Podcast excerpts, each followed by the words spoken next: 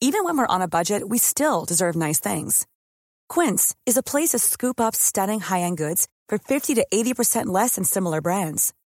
They have buttery soft cashmere sweaters starting at $50, luxurious Italian leather bags, and so much more. Plus, Quince only works with factories that use safe, ethical, and responsible manufacturing. Get the high-end goods you'll love without the high price tag with Quince. Go to quince.com slash style for free shipping and 365-day returns. Bonsoir à tous, merci encore de votre fidélité. Très heureux de vous retrouver pour ce nouveau numéro de Punchline. On est ensemble jusqu'à 19h en direct pour faire le point sur l'actualité de ce dimanche soir avec euh, Philippe Guibert. Bonsoir Philippe. Bonsoir Merci Patrice. avec nous. Vous êtes consultant à CNews. Charlotte Dornelas également présente, comme tous les dimanches soirs. Charlotte, bonsoir, journaliste chez Valeurs Actuelles. Éric Revel, à ma droite, monsieur, mon capitaine, journaliste. Euh, Georges Fenech également présent. Bonsoir Georges, merci d'être avec nous, ancien magistrat et consultant à CNews. Mathieu Vallet, l'art, la science du timing. Il est essoufflé mais il ne veut pas le montrer. Regardez-le Regardez-le bien. police arrive toujours au moment exact. Quel timing Porte-parole du syndicat indépendant des commissaires de police, c'est Laura Lebar qui est psychanalyste. Merci à tous les six d'être avec nous ce soir. On sera même sept avec un certain Xavier Giraudon qui est à Doha. Coucou Xavier. Effectivement, on parle des Bleus et de ce forfait de dernière minute en la personne de Karim Benzema. C'est juste après le rappel des titres de l'actualité en ce dimanche soir et c'est avec Mickaël Dorian. Mickaël. La nouvelle réforme de l'assurance chômage présentée demain, le projet de loi adopté jeudi par le Parlement vise à faire évoluer les règles d'indemnisation de façon à ce que l'assurance chômage soit plus stricte quand trop d'emplois sont non pourvus et plus généreuse quand le chômage est élevé. Les syndicats dénoncent une réforme injuste et inefficace. La francophonie en Tunisie, depuis euh, hier, les dirigeants des pays francophones sont réunis à Djerba. Emmanuel Macron a défendu hier la politique de fermeté sur les visas. En septembre 2021, Paris avait décidé de réduire de 50% le nombre de visas accordés à l'Algérie et au Maroc et de 30% ceux accordés à la Tunisie. Autre sujet abordé, la crise énergétique sur fond de guerre en Ukraine.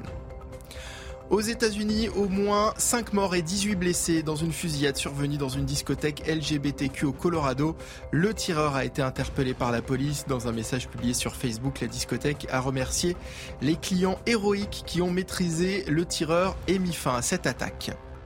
Et puis la centrale de Zaporizhia de nouveau bombardée. La Russie accuse l'Ukraine mais assure que le niveau de radiation reste conforme à la norme. Le régime de Kiev continue les provocations afin de créer la menace d'une catastrophe à la centrale nucléaire de Zaporizhia, a affirmé l'armée russe dans un communiqué. Pour le rappel des titres, merci à vous Mickaël. On se retrouve dans une demi-heure pour faire un nouveau point sur l'actualité. C'est donc parti pour le mondial de football. N'en déplaise à certains sur ce plateau qui sont plutôt amateurs de rugby. Je ne vise personne. C'est donc parti effectivement pour ce mondial de foot au, au Qatar. Vous le savez, premier match Équateur-Qatar, c'est en ce moment pour les Bleus. Le rendez-vous, encore un petit peu de patience, ce sera donc ce mardi contre l'Australie, mais ce sera sans un certain Karim Benzema. Forfait, on l'a appris hier soir pour la compétition. Bonsoir, mon cher Xavier Giraudon, l'un des envoyés du groupe Canal Plus à, à Doha. Benzema forfait, l'équipe de France privée du Ballon d'Or France Football. Est-ce que cela change vraiment la donne?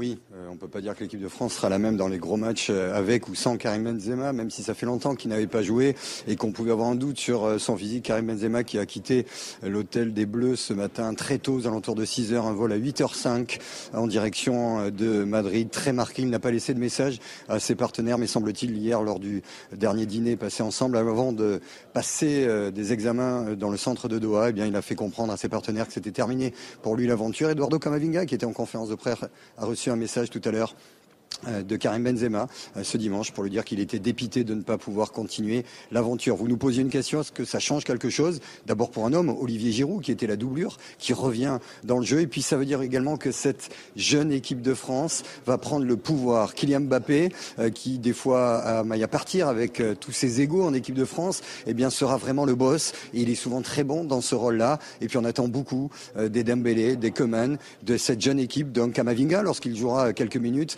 Bref, c'est un jeune bleu, oui, euh, qui va arriver, une jeune équipe de France, mais qui est ambitieuse.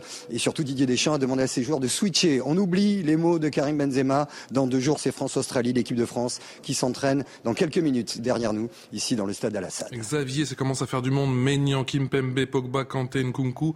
Et donc maintenant, Karim Benzema, le ballon d'or de cette euh, année Il faut plutôt regarder du côté des, présents ou, des absents On a quand même le sentiment que cette équipe de France, version 2022, est maudite. Oui, alors je sais pas, on a parlé de marabout un temps, de maudit, je sais pas, j'aime pas ces termes-là, mais ce qui est sûr, c'est qu'il n'y a pas un alignement de, de planètes. Euh, lorsqu'on voit euh, Kanté, Pogba, Kipembe, Kunku, euh, Benzema, ça fait du monde, effectivement, alors qu'on est au cœur d'une saison. Ça arrive à d'autres sélections, hein. il n'y a pas que l'équipe de France, mais là, c'est 4-5 cadres. Ce sont surtout 4 ou 5 énormes caractères des grands frères à cette jeune génération. Mais la jeunesse au pouvoir, c'est le credo de, Didier Deschamps. Il n'y avait pas d'autre choix. Hein. De toute façon, on les imposait. On rappelle qu'ils jouent tous dans des très grands clubs et qui vont devoir aller au bout de cette aventure avec un Kylian Mbappé en, meneur de revue. Il est jamais aussi bon Kylian que lorsque voilà on l'attend pas, mais lorsqu'on lui donne des responsabilités, lorsqu'on lui dit voilà c'est toi le chef, on te donne les clés. Maintenant il sait que c'est à lui de jouer, à marquer des buts, à faire jouer les autres, à lui d'aller au bout.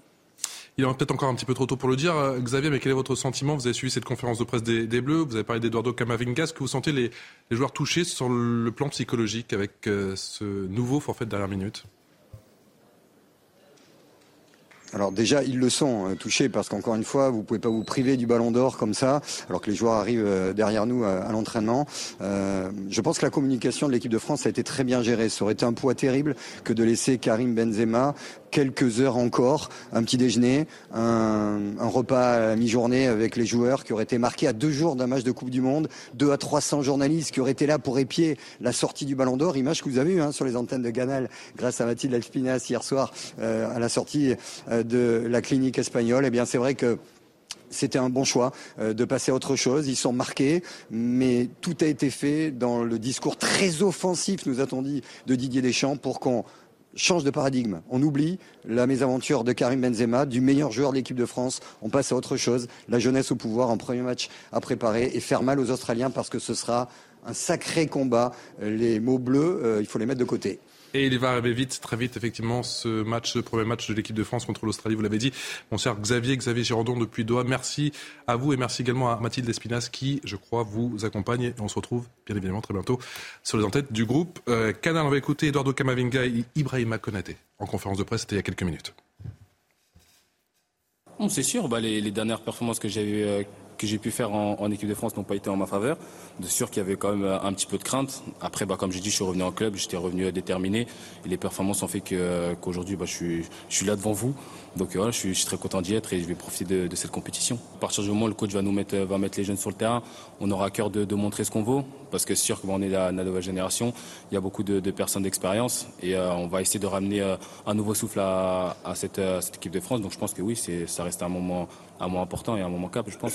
À l'entraînement, moi, je l'ai pas vu sortir. C'était pendant le jeu, donc euh, après, on, sait, on a su qu'il était sorti car il avait une douleur. Après, il a dû faire euh, quelques examens, mais il était un peu tard, donc euh, nous, on est tous partis au lit et on a appris la nouvelle un peu comme tout le monde ici le lendemain matin. C'est vrai que ça nous fait mal, c'est un coup dur pour l'équipe de France, mais je pense que notre objectif il change pas. C'est toujours le même et ça fait partie des des choses du football et on doit faire avec et on doit avancer et pas regarder derrière nous car on a un match qui va arriver très très rapidement et si on commence à regarder ces choses-là, ben, ça risque d'être compliqué. Sondage Opinion Web pour nos confrères du, Parisien, 45% seulement des sondés vont regarder ce mondial. Vous faites partie de cela? Bah, Des autres, du coup. de 54% Non, mais cela dit, je dois reconnaître que d'habitude, quand il y a une Coupe du Monde, quand même, mais je suis pas du tout le foot, j'y connais. Il y a une certaine effervescence. Mais il, y a, il se passe quand même un truc. Et là, moins. Alors c'est peut-être l'époque, euh, enfin la, saison, euh, j'en sais rien. Eric? La question c'est euh, Pas d'effervescence Non, bah, il y, a moins d'effervescence. Maintenant, il faut attendre, il faut attendre les matchs. Mais juste sur Karim Benzema, c'est vrai que le mondial en hiver, c'est Ça a été une longue histoire de rendez-vous raté quand même avec l'équipe de France. Hein. Vous vous souvenez hein, Il a longtemps été écarté pour des affaires extrasportives, la fameuse entre 2015 et 2021. Valbuena. Et puis en 2018, l'équipe de France est championne du monde sans lui, mais c'est quand même le Ballon d'Or en, en, titre. Donc c'est quand même un sacré coup dur pour la stratégie de Didier Deschamps, qui a toujours eu de la chance mais là, euh, le moins qu'on puisse dire, c'est qu'il est arrivé au Qatar avec une valise de malchance. Là. Philippe Guibert, vous dites que les Bleus sont maudits oui, et puis en plus, Benzema, il a 34 ans, donc il va faire une Coupe du Monde en 4 ans. Hein. Je me dis, euh, non, ils ont une très bonne équipe. Euh, il y a de très grands joueurs dans cette équipe. Donc ils sont capables de faire une bonne Coupe du Monde sans Benzema. Mais c'est vrai que Benzema, c'est l'assurance d'un presque d'un but par match et c'est le meilleur buteur de l'équipe de France et d'Europe aujourd'hui. Le Ballon d'Or, chère Charlotte. Et donc, euh, euh, je, je vois me regarder comme ça. J'écoute. On découvre. Euh, On boit vos paroles. Voilà, non, non, mais euh, je, je, je, c'est un vrai. Attention sur mais- vous, Philippe. Mais ils ont, euh, ils ont une équipe, ils ont quand même une belle équipe. Euh, Griezmann, Mbappé, si Griezmann est en forme, ça devrait, euh, ça peut donner quelque chose. Giroud est quand même une doublure euh, de haut niveau, assez âgée, mais enfin, dans son rôle, c'est pas forcément un, un handicap. Non, non, ils sont pas maudits. C'est, euh, il y a eu plein de coupes du monde. L'équipe de France a joué avec des grands joueurs euh, blessés. 86, Platini a joué sur une jambe. Euh, ça n'a pas empêché l'équipe de France de faire une très grande. Vous avez accroché, Charlotte. Hein, Charlotte, vous êtes d'accord avec Non, moi? tout à fait. Tout à fait. Laura Lebar, on dit souvent que cette équipe de France, ça te donne du, du baume au cœur, que c'est bon pour le moral? Là, c'est en hiver, ça change la donne ou pas du tout? Non, ce qui va changer, ça va être l'état d'esprit. C'est sûr que si on continue à dire qu'ils sont maudits, ça va pas les encourager. Euh, je... Trop négatif, c'est ça? Non, pas vous, mais dans l'absolu, effectivement, euh, ils perdent leur ballon d'or. L'idée, c'est de les encourager. C'est euh, l'état d'esprit dans lequel ils vont être, comme tous les grands sportifs. euh, ça dépend du mindset. Et visiblement, Didier Deschamps les a remobilisés avec un discours très très musclé. Voilà ce que l'on pouvait dire effectivement à, à 48 heures du premier match des Bleus qui sont donc privés de leur ballon d'or. Karim Benzema, la garde à vue de l'homme qui a reconnu le meurtre de Vanessa, adolescente de 14 ans.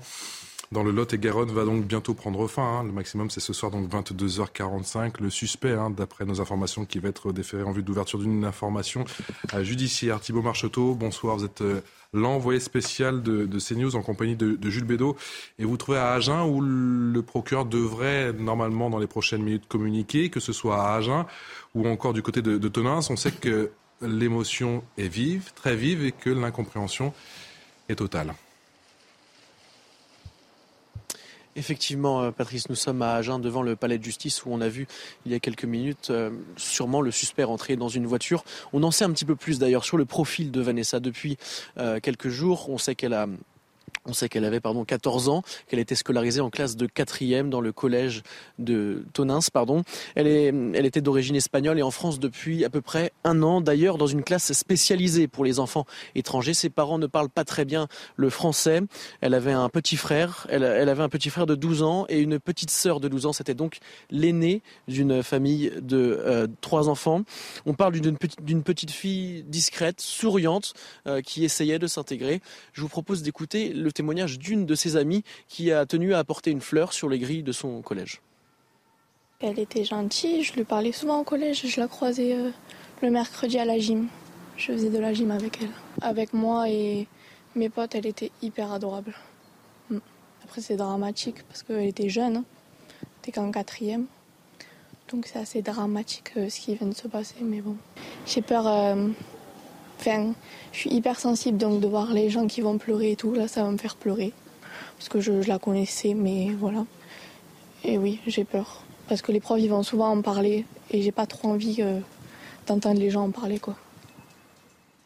L'équipe pédagogique de ce collège s'est réunie aujourd'hui à 11h pour préparer la rentrée de demain. Une cellule psychologique sera ouverte au collège de la petite fille. Une marche blanche également, l'a appris cet après-midi, une marche blanche sera organisée dans les rues de, la ville, pardon, en la mémoire de Vanessa qui débutera du collège et se terminera devant la mairie de cette ville du Lot-et-Garonne. Thibaut Marcheteau avec Jules Bedeau depuis Agen. Merci pour toutes ces précisions, mon cher euh, euh, Thibaut. Euh, Laura Lebar, cette cellule psychologique qui va être mise en place dès demain matin Mm. dans ce collège où, euh, où, était, où étudiait bien sûr euh, la, la jeune Vanessa. Quelle est son importance et surtout comment, comment ça se met en place, comment, comment ça marche? Alors déjà, c'est très très très important puisqu'il y a plusieurs questions qui vont se poser. Euh, il va y avoir certaines personnes qui vont être dans le déni, d'autres qui vont avoir peur d'aller à l'école, d'autres qui vont, qui vont se rendre compte que la possibilité qu'un adulte agresse une adolescente, euh, bah, c'est face à eux. C'est-à-dire que là, on est face au principe de réalité. Ça n'arrive plus qu'aux autres. Ça arrive dans une commune où on essaye d'être protégé. Euh, donc finalement, ça n'arrive plus que dans les grandes villes. Et on se rend compte qu'on est à l'abri nulle part. Ça arrive en- plus après un cumul de faits divers. euh, là, on n'est pas épargné.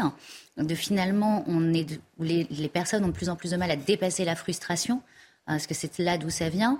La question se pose également d'une cellule psychologique, d'un suivi psychologique qui aurait dû être fait dans le passé pour cet homme qui était connu des services de police. On va y venir. Mm. Euh, on va y venir, mais effectivement, c'est extrêmement important. C'est extrêmement important que les parents de cette école puissent hein, insister auprès de leurs enfants pour qu'ils aillent voir les psychologues, parce que c'est pas obligatoire, il faut une autorisation parentale. Euh, donc vraiment insister pour que les enfants y aillent, même s'ils n'ont pas envie d'en parler. On ne met pas les choses sous le tapis, il faut verbaliser, il faut communiquer autour de ça. Laura Le Bar, l'impact il peut être aussi important pour un élève qui ne connaissait pas ou qui n'était pas forcément dans la, classe de Vanessa? Bien sûr, parce que même s'il n'est pas dans sa classe, euh, il y a quand même agression, il y a, agression sexuelle, euh, il y a meurtre on est quand même sur des choses qui sont très lourdes. confirmé en tout cas par il y a des choses qui sont lourdes au sein d'une école, euh, dont forcément, même s'ils ne sont pas dans la classe, ils vont entendre parler. Euh, aller à l'école, aller sur le trajet, peut être très anxiogène.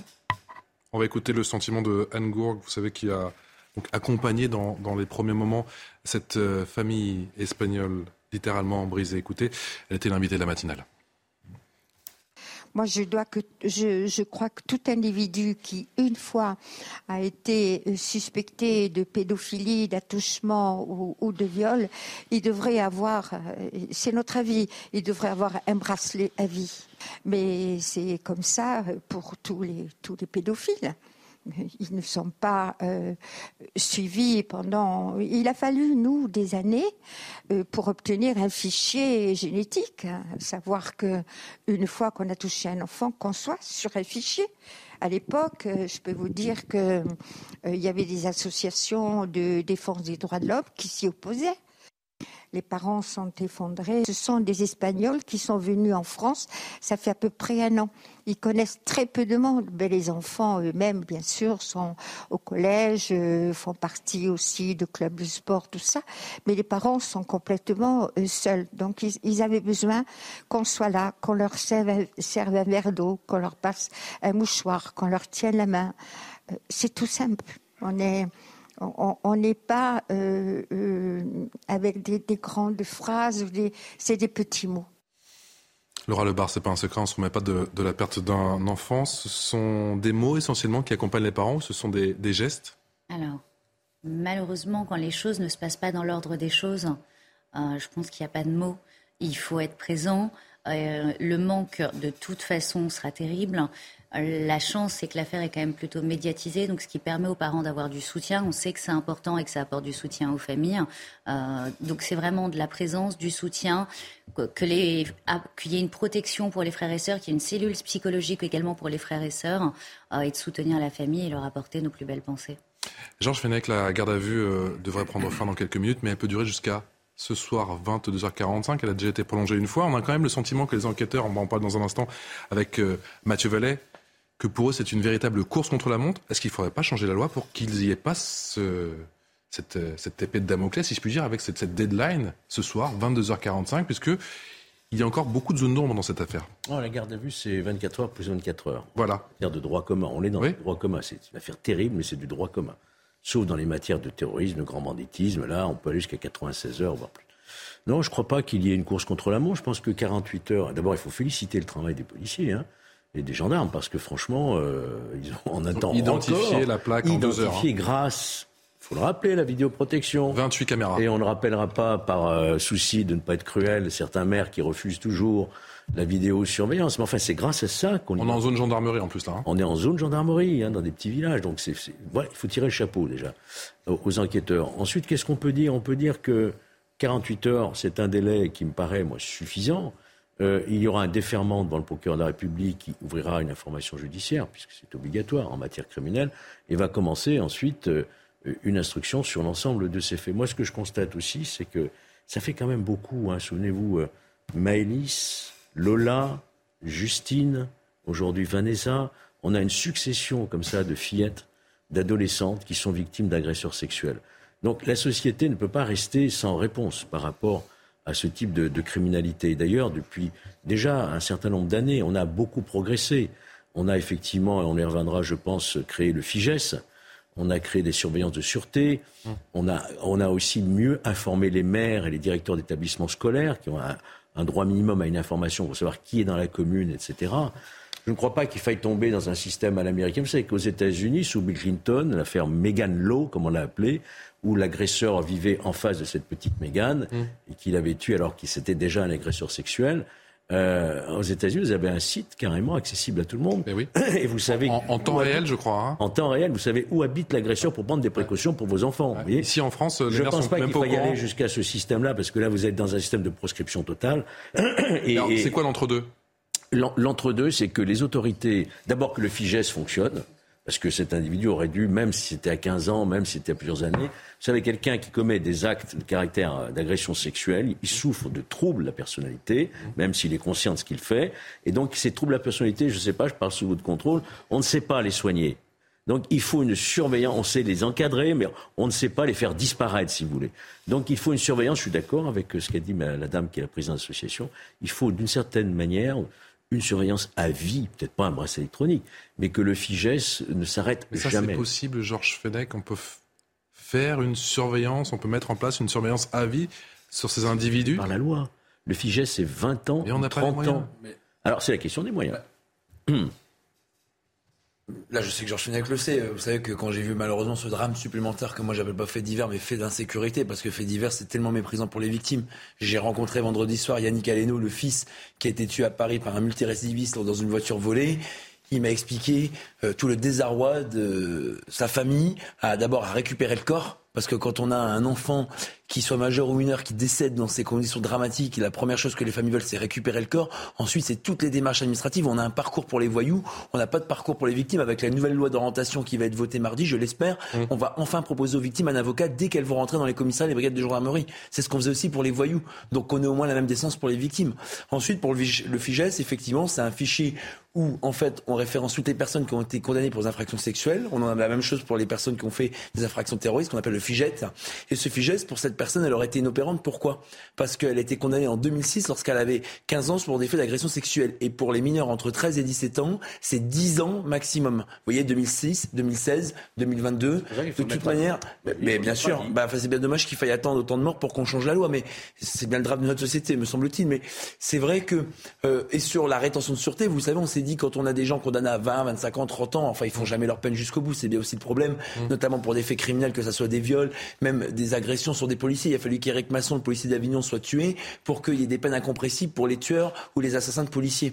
Donc vous voyez bien, en fait, que pour les personnes qui sont condamnées pour des viols, par exemple, ils font pas souvent leur peine jusqu'au bout, ils ont des remises de peine, et quand ils sortent, on peut, quand on a des soupçons sur euh, leur état psychique ou psychiatrique, avoir la rétention de sûreté, mais encore, en gros, je je vais pas aller dans le détail technique de la loi, mais c'est maximum jusqu'à deux ans à l'issue de la fin de peine de prison. Donc on voit bien qu'après ces deux ans, la personne, même si elle a astreint un suivi socio-éducatif ou socio-médical, voilà. Pardonnez-moi, Mathieu, mais la rétention de sûreté, elle peut aller beaucoup plus. Ah bah écoutez, moi j'ai regardé Sauf- encore. Oui, mais vous regardez ce Elle peut qui aller se passe dans jusqu'où la réalité. Oui. Été rapporteur de cette loi, je la Ouais. connais très bien. pas. Comment Non, je m'énerve Ne pas. pas. Ce qui m'énerve, ce qui m'énerve, c'est pas vous. Ce qui m'énerve, c'est que on n'applique pas les lois. C'est pas appliqué. sûr. Bah, voilà. Et la rétention de sûreté, vous savez combien il y a de criminels qui sont en rétention de sûreté aujourd'hui Il y en a très peu. C'est-à-dire Ah, j'ai pas, j'ai pas le compte. Pardon, je suis pas, je suis pas. pas peut-être un ou deux maximum. Ah, mais j'ai pas le parce compte. pourquoi Parce Vous que pas les, juges, les n'aiment pas cette loi. Ils disent quelqu'un qui a purgé sa peine, il a payé sa dette à la société. On n'est pas là pour le maintenir à vie dans un établissement médico-social, judiciaire fermé, parce que c'est quand même fermé, hein, les centres de rétention. Georges Fenech, c'est ce que je disais. Oui, mais la loi n'est pas appliquée. Bien sûr. Mais voilà. Laure Le Bar. Ah, J'aimerais On est d'accord. On est d'accord. les solutions qui peuvent être mises en place. Alors, effectivement, je ne connais pas les moyens. Par contre, je connais en psychologie les choses qui peuvent être faites. Effectivement, une obligation de soins, mais surtout, aujourd'hui, on a des tests projectifs hein, qui nous permettent, notamment le recharge qui est utilisé en criminaux, qui est utilisé en judiciaire, qui nous permettent de savoir s'il y a risque de récidive, qui nous permettent d'avoir les traits de la personnalité. Déjà, c'est le minimum. C'est le minimum. C'est-à-dire qu'au-delà d'une obligation de soins, il faut déjà qu'il y ait une cellule psychologique, qu'il y ait des tests projectifs, qu'il y ait des tests de la personnalité. Je vous assure que ça existe. hein. Voilà, mais ça qui s'appelle ne sont pas commissions qui, appliquées aujourd'hui. existent. Mm, Elles existent, ces mais- commissions qui sont présidées par le premier président de la Cour d'appel. Vous avez un corps pluridisciplinaire. Mais encore une fois, c'est C'est pas... pas appliqué, exactement. Toutes ces solutions-là, elles Mais existent. C'est là où on va se rejoindre. Quels sont les éléments, justement, alors encore une fois, on n'a pas le détail de ce qui s'est passé en 2006 concernant ce, ce suspect, mais quels sont les, les éléments qui auraient pu faire dire aux, aux, aux gens Alors, qui l'ont l'âge. 15 observé ans, à l'époque que peut-être. D'accord? Avant 15 ans, on ne peut pas diagnostiquer le trouble de la personnalité. Donc déjà 15 ans, c'est l'âge où justement on peut passer de la névrose à la psychose ou au trouble de la personnalité. C'est l'âge où c'est généralement décisif. Ensuite, euh, moi je vais être un petit peu, un petit peu virulente là-dessus, c'est-à-dire qu'on sait que les victimes euh, d'abus sexuels portent généralement pas plainte. On ne sait pas ce qui s'est passé depuis ces 15 ans. Euh, il est extrêmement rare que ces personnes-là ne récidivent pas. Généralement, les victimes se taisent et c'est beaucoup plus tard qu'on le sait. Et c'est des troubles de la personnalité qui ne se guérissent pas, qui ont besoin d'encadrement. C'est toujours les mêmes traits. On va retrouver des personnalités qui ne supportent pas la frustration, des personnalités de type égotype, des personnalités narcissiques. Et effectivement, ces individus-là ont besoin d'un suivi régulier ou au moins de tests projectifs avant d'être lâchés. Philippe Non, c'est juste une question parce que vous êtes beaucoup plus spécialiste que moi de, ces, de ce sujet, mais cette obligation, obligation pardon, de soins pour lequel vous plaidez, euh, quelle est son efficacité réelle Puisque dans le même temps, vous dites qu'on ne sait pas soigner ces personnes-là et que le risque de récidive est extrêmement élevé. Alors je vais être très cynique et dur. Euh, il faut les enfermer? Alors, si on l'avait soigné à 15 ans, mhm. d'accord, effectivement, on aurait pu agir dessus. Parce qu'il était jeune. Hein. parce qu'il était jeune, on est au début du trouble de la personnalité, on aurait pu, et avec un projectif, ça nous permet d'avoir un pourcentage de risque de récidive. D'accord tout, À 15 ans, ça peut être, si c'est bien pris en charge, on peut changer la structure, on peut retrouver la névrose, on peut retrouver le point d'origine. Mais il faut vraiment une prise en charge importante, euh, intelligente, pas simplement stigmatiser la personne. Allez, on se retrouve dans un instant. On continue à parler de cette euh, affaire, Vanessa, avec, euh, on l'espère, dans, un instant, la, la communication du parquet. A tout de suite.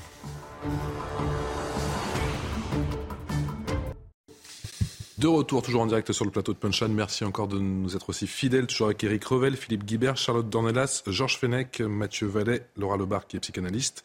On parle, on continue bien sûr à parler du meurtre de la jeune Vanessa juste après l'essentiel de l'actu. Et c'est avec Mickaël Dorian. De plus en plus de monde fréquente les Restos du Cœur. Le président de l'association créée par Coluche tire la sonnette d'alarme dans une interview accordée aux Parisiens.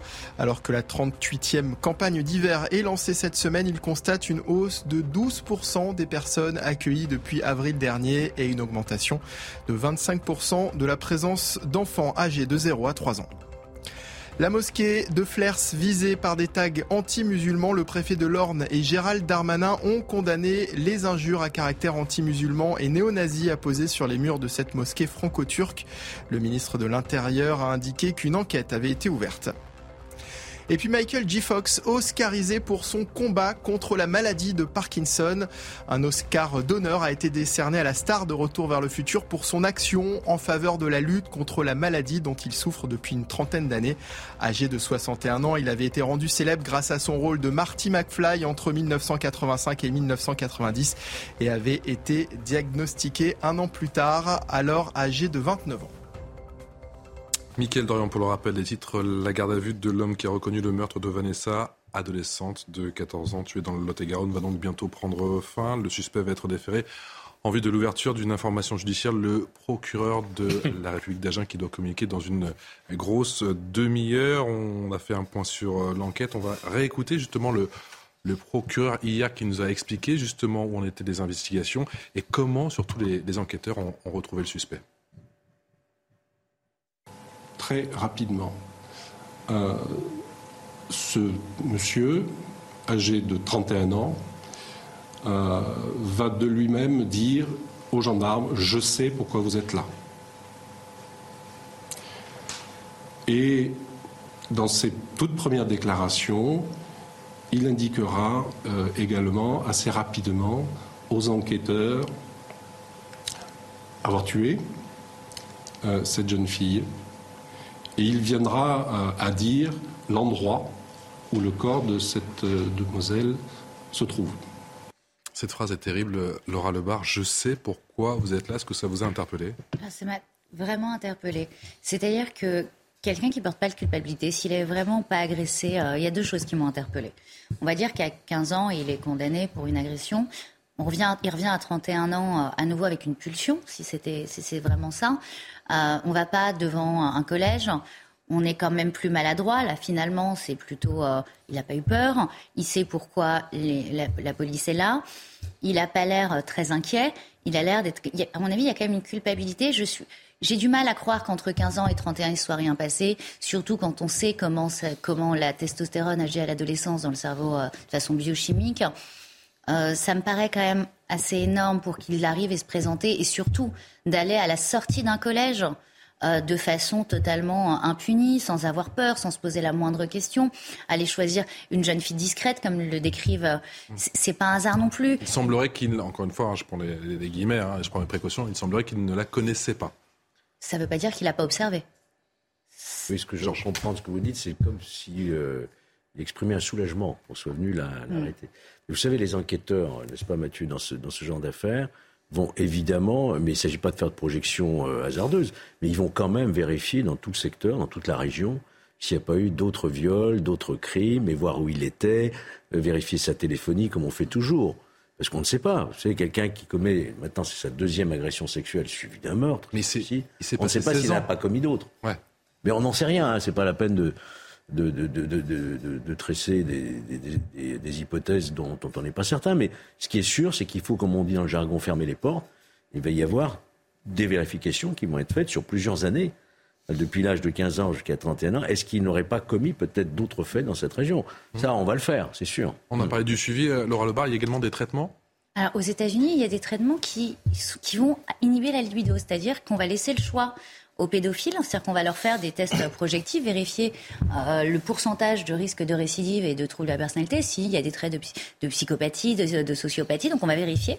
Et après, on va laisser le choix au criminel en disant, voilà, soit euh, tu restes incarcéré, soit tu as un suivi à vie, soit on va te donner des inhibiteurs de libido pour ne plus que tu recommences. Et généralement, avec un travail thérapeutique où la personne prend conscience que même s'il y a un trouble de la personnalité qu'elle n'arrive pas à maîtriser, mais que ce n'est pas euh, dans, son, dans sa morale, que c'est amoral pour cette personne-là, elle choisira l'inhibiteur de libido.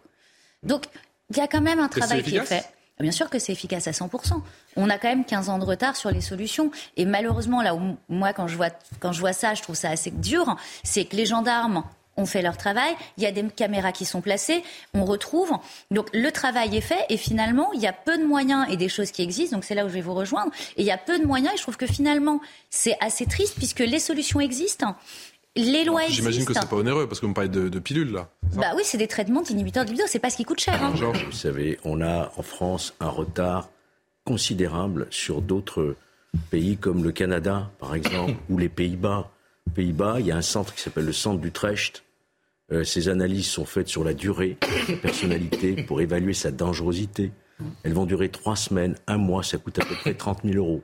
Chez nous, vous avez un expert qui vient voir la personne, ça va coûter 500 euros. Il y aura deux entretiens, quasiment, à part quelques exceptions, si vous voulez.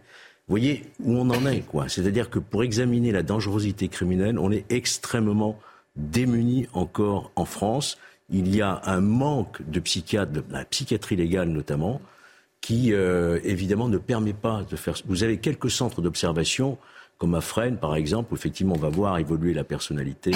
Mais quand vous êtes aux États-Unis, ils ont même, alors je vous le dire comme ça, hum. c'est pas une anecdote, c'est vrai, ils ont même des, des items, des choses très scientifiques pour évaluer la dangerosité, alors que nous, on est toujours un système lacanien. C'est quoi notre système à nous Ils ont même ce qu'ils appellent, ils appellent ça un phallomètre. Hum. C'est-à-dire qu'ils vont, vrai, ils vont analyser euh, le degré d'érection des individus lorsqu'on leur projette certaines, euh, images. certaines images. Vous voyez, ils ont des choses extrêmement scientifiques. Alors, est-ce qu'il faut aller vers là? Moi, je pense que oui. je pense qu'il faut. En tout cas, peut-être tenter quelque chose. Je sais pas. Il faut évidemment prendre euh, ces recherches dites actuarielles. C'est le terme qu'ils emploient mmh. au Canada. Ce sont des techniques actuarielles. Ils appellent ça comme ça. Alors que nous, encore une fois, on en est à des techniques uniquement d'entretien, si vous voulez. Donc je pense qu'il faut qu'on évolue vraiment. le bar. je vais juste rebondir parce qu'il y a quand même des solutions. Je travaille, j'ai un, centre de diagnostic, on ne fait pas passer que le QI quand les parents ont un doute sur euh, la dangerosité de leur enfant, quand ils ont des adolescents un peu compliqués. Les parents font passer ces tests-là et c'est souvent remboursé même par les mutuelles. Donc il y a quand même, quand nous-mêmes on a des enfants, il faut aussi être objectif, qui est un peu bagarreur, qui est un peu, on a un doute. C'est quand même important de savoir qu'il y a quand même des solutions, qu'il y a des centres qui les font passer en privé, que c'est remboursé par les mutuelles et qu'au-delà du cadre légal, il y a aussi un cadre parental de devoir quand on voit que son enfant commence à déraper. Pourquoi les parents ne le font pas? C'est un manque d'information ou ils ont peut-être peur aussi de, faire ces tests? Alors déjà, il n'y en a pas beaucoup. Euh, alors les tests de, de QI classique ou de TDAH, il y en a beaucoup. Les tests projectifs qui permettent de, de, personnalité, euh, il y en a beaucoup moins. Et moi, je vois bien, on est, on est booké sur plusieurs semaines, que c'est une vraie demande. Il y a peu de psychanalystes qui, sont, voilà, qui peuvent le faire passer en psychiatrie. On le fait plus passer en judiciaire. Mais effectivement, il y a des solutions. Quand on a faut se rapprocher de ce genre de centre. Quand on a un adolescent qui est en difficulté, qui est en demande, qui réagit par rapport aux choses, faut pas le laisser s'engouffrer parce que plus tard, c'est des drames. Euh, quels sont les freins en France? Vous venez nous expliquer qu'en fait, on avait 15 ans de retard. Quels sont les freins en France sur la psychanalyse, sur la psychiatrie? Pourquoi reste-t-on dans cette situation Vous me disiez à la pause que le nombre de plaintes était exponentiel et le nombre de condamnations euh, tout à fait réduit sur les agressions sexuelles? Euh, pourquoi on ne bouge pas? Et Pourquoi on n'évolue pas?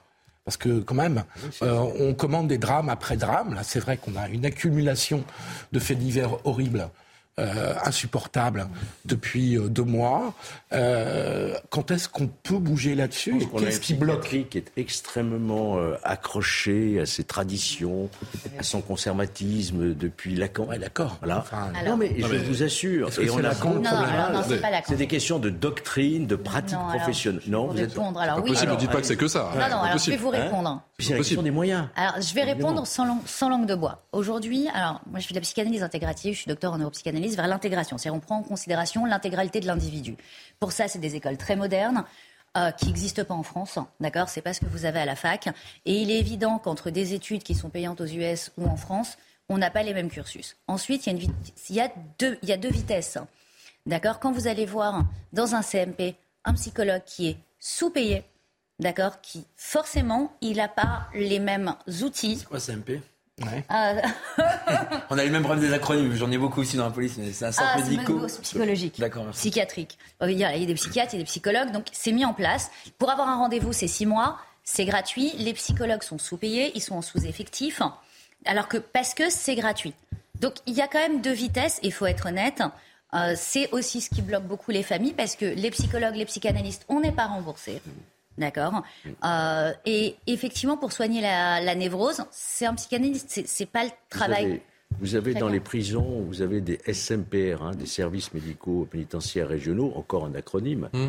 euh, où on essaye de, maintenir un minimum de vie normale, quoi, pour ces individus. Mais ils sont bourrés de neuroleptiques. C'est mmh. tout, toute la journée. Ils sortent pas alors qu'on devrait profiter ce temps de la détention, effectivement, pour engager un protocole de soins psychanalyse et psychiatrique, mais on n'en a pas les moyens. Hmm. Ça, tous les patrons de SFRR, ils vous le diront. de les abrutir. Comment? Bah Je vais le dire vulgairement. Mais, mais évidemment, évidemment. Et quand ils sortent, ils sont guéris de rien du tout. J'ai même envie de vous dire, euh, Philippe, qu'on se contente même pas de les abrutir. En prison, vous avez euh, plus d'un tiers des détenus qui ont euh, des troubles psychiatriques ou psychologiques, qui devraient pas être en prison, qui devraient être dans ces fameux établissements bah spécialisés de prise en charge. Mmh. Mais je vais même aller plus loin. Vous savez que, comme on manque de lits en hôpital psychiatrique, quand on manque de spécialistes, comme vous le disiez, Mme Lebar, sur euh, ces personnes à problème de santé assez sévères, on demande aux policiers, par exemple, d'intervenir souvent à la demande d'un tiers, à la demande du maire ou à la demande de l'autorité médicale, sur des personnes atteintes de troubles psychiatriques sévères et pour lesquelles on n'est absolument ni préparé, ni formé, ni parfois même Quand on interpelle, par exemple, enfin, quand on interpelle, c'est même pas du pénal, c'est de l'administratif. Quand on va chercher une personne à domicile qui casse tout et qui a simplement des troubles psychiatriques sévères et que personne ne veut le prendre, on le met dans un véhicule de police, sur un fourgon, on le fait attendre près du commissariat. Il y a un commissaire de police à Paris ou un maire en province qui délivre un certificat médical avec les formes prescrites que je vais pas vous tailler ici. Mmh. Et puis après, il est intégré dans un établissement psychiatrique et vous savez quoi, comme il manque de place, souvent au bout de deux jours, cinq jours, une semaine, quinze jours, vous m'arrêtez si je me trompe, Mme Lemar, hein, je parle en tant d'expérience policière, et ben il ressort, et puis le, pire c'est qu'on retrouve les mêmes. Et en fait, quand vous parlez des freins, Philippe, mais c'est les freins pour tout. Quand vous avez 70 000, places, 70 000 détenus en France pour 60 000 places, mmh. je vais prendre des régimes similaires. La Grande-Bretagne, c'est 90 000 places pour une population comparable en termes de nombre d'habitants. Il n'y a pas de volonté politique. On me dit que les mairies et les élus n'en veulent pas. Mais il faut l'imposer au bout d'un moment. C'est la, même chose pour les CRA. Comment C'est la même chose ah, pour les ah bah, 25 centres de rétention administrative. En parce que j'entends tous des chiffres farfelus, c'est 25 centres de rétention administrative en comptant les départements et les territoires. Tout le monde en veut, mais pas chez soi. Mais bien sûr, et c'est 1941 places avec les outre-mer. Et on a 120 000 obligations de quitter le territoire français exécutées par an. 120 000 en gros 2000 places. ils n'ont pas tous vocation à passer par des Non mais bien sûr, mais 120 000. Mais enfin bon, il en manque. Non mais ça donne déjà. il en bah, manque, bien sûr. Euh, Aujourd'hui, euh, Georges Fenech, je vais vous donner la situation entre. Vous n'allez pas mettre 120 000 étrangers dans des centres de. Je vais finir. Je sais que vous êtes impatient, mais je vais juste terminer mon raisonnement. Là, vous parlez beaucoup. Ah, je vous ai écouté longuement aussi. Allez-y, Mathieu. Allez-y, Mathieu. C'est gentil, Je vous ai connu plus Allez-y, Mathieu Vallet. Non, mais... Donc, je disais simplement, non, non, on, donc on a euh, ces centres de rétention administrative. Aujourd'hui, on est débordé parce que, effectivement, tous les détenus de nationalité étrangère qui ont purgé leur peine de prison sont immédiatement intégrés dans les centres de rétention administrative mmh. qui peuplent aujourd'hui quasiment la totalité des 21 euh, centres de rétention administrative en métropole et des cadres de territoire outre-mer.